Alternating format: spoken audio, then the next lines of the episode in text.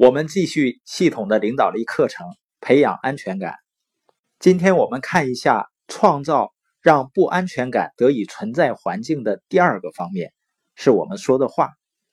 有这样一句话，我非常喜欢：我们必须学会做自己最好的朋友，因为我们实在太容易成为自己最坏的敌人。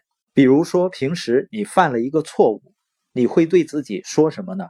有多少人会感到很愧疚或者后悔，或者有多少人会说“我真笨啊”？你发现很多人做了不应该做的事情以后呢，通常会把自己批评的体无完肤。我们不会对别人说这样的话，也不允许别人对我们说这样的话，我们却对自己说，我们会对自己说一些非常难听的话。所以有那么一句话说：“成功者呢，白天鼓励别人，晚上呢安慰自己，激励自己；失败者呢是白天打击别人，晚上呢打击自己。”泰格伍兹大家都知道，当他处于比赛最激烈、最紧张的时候，如果他打出了一个糟糕的球，泰格伍兹呢从来不会责怪自己。当他没有打好的时候，他会说：“啊。”我只是没打出我应该打的那样好。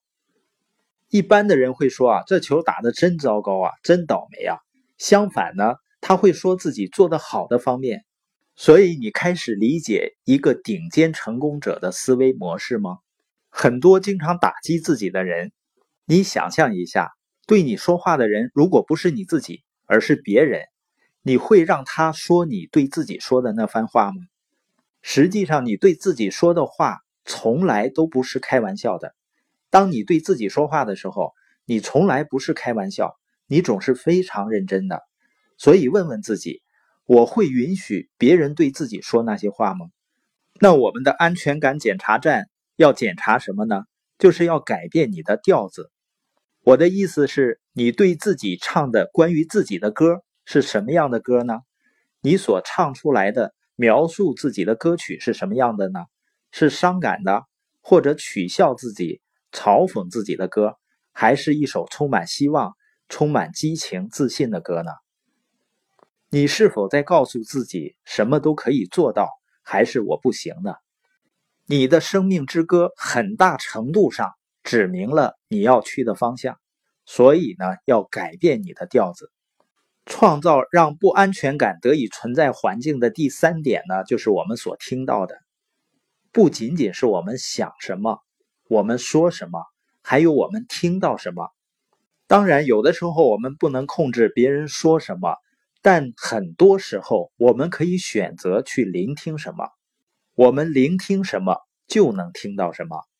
美国著名演员、歌星兼导演沙里菲尔说：“啊，我花了很长时间才学会不要通过他人的眼睛来评判自己。”还有另外一句名言是：“他人怎么称呼你不重要，关键是你如何回答。”也就是别人对你的称呼啊，别人说你什么，别人给你贴的什么标签啊，并不能定义你自己。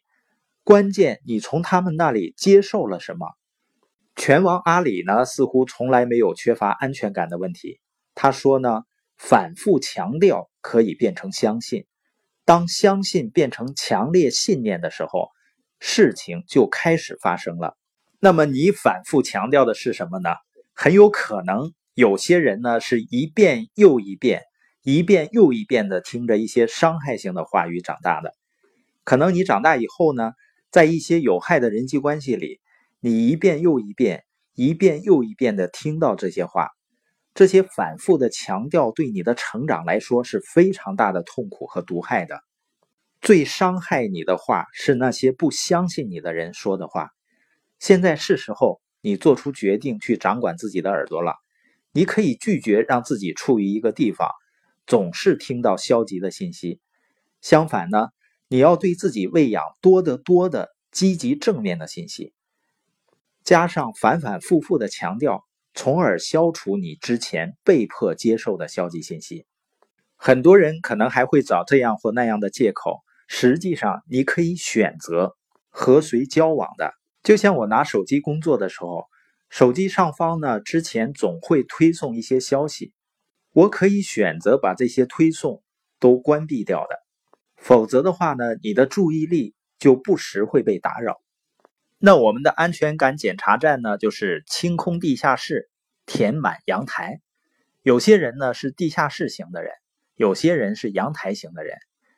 地下室型的人呢，总想把你拉到地下室，和他们阴暗的待在一起；而阳台型的人呢，总是支持你、鼓励你，为你呐喊加油。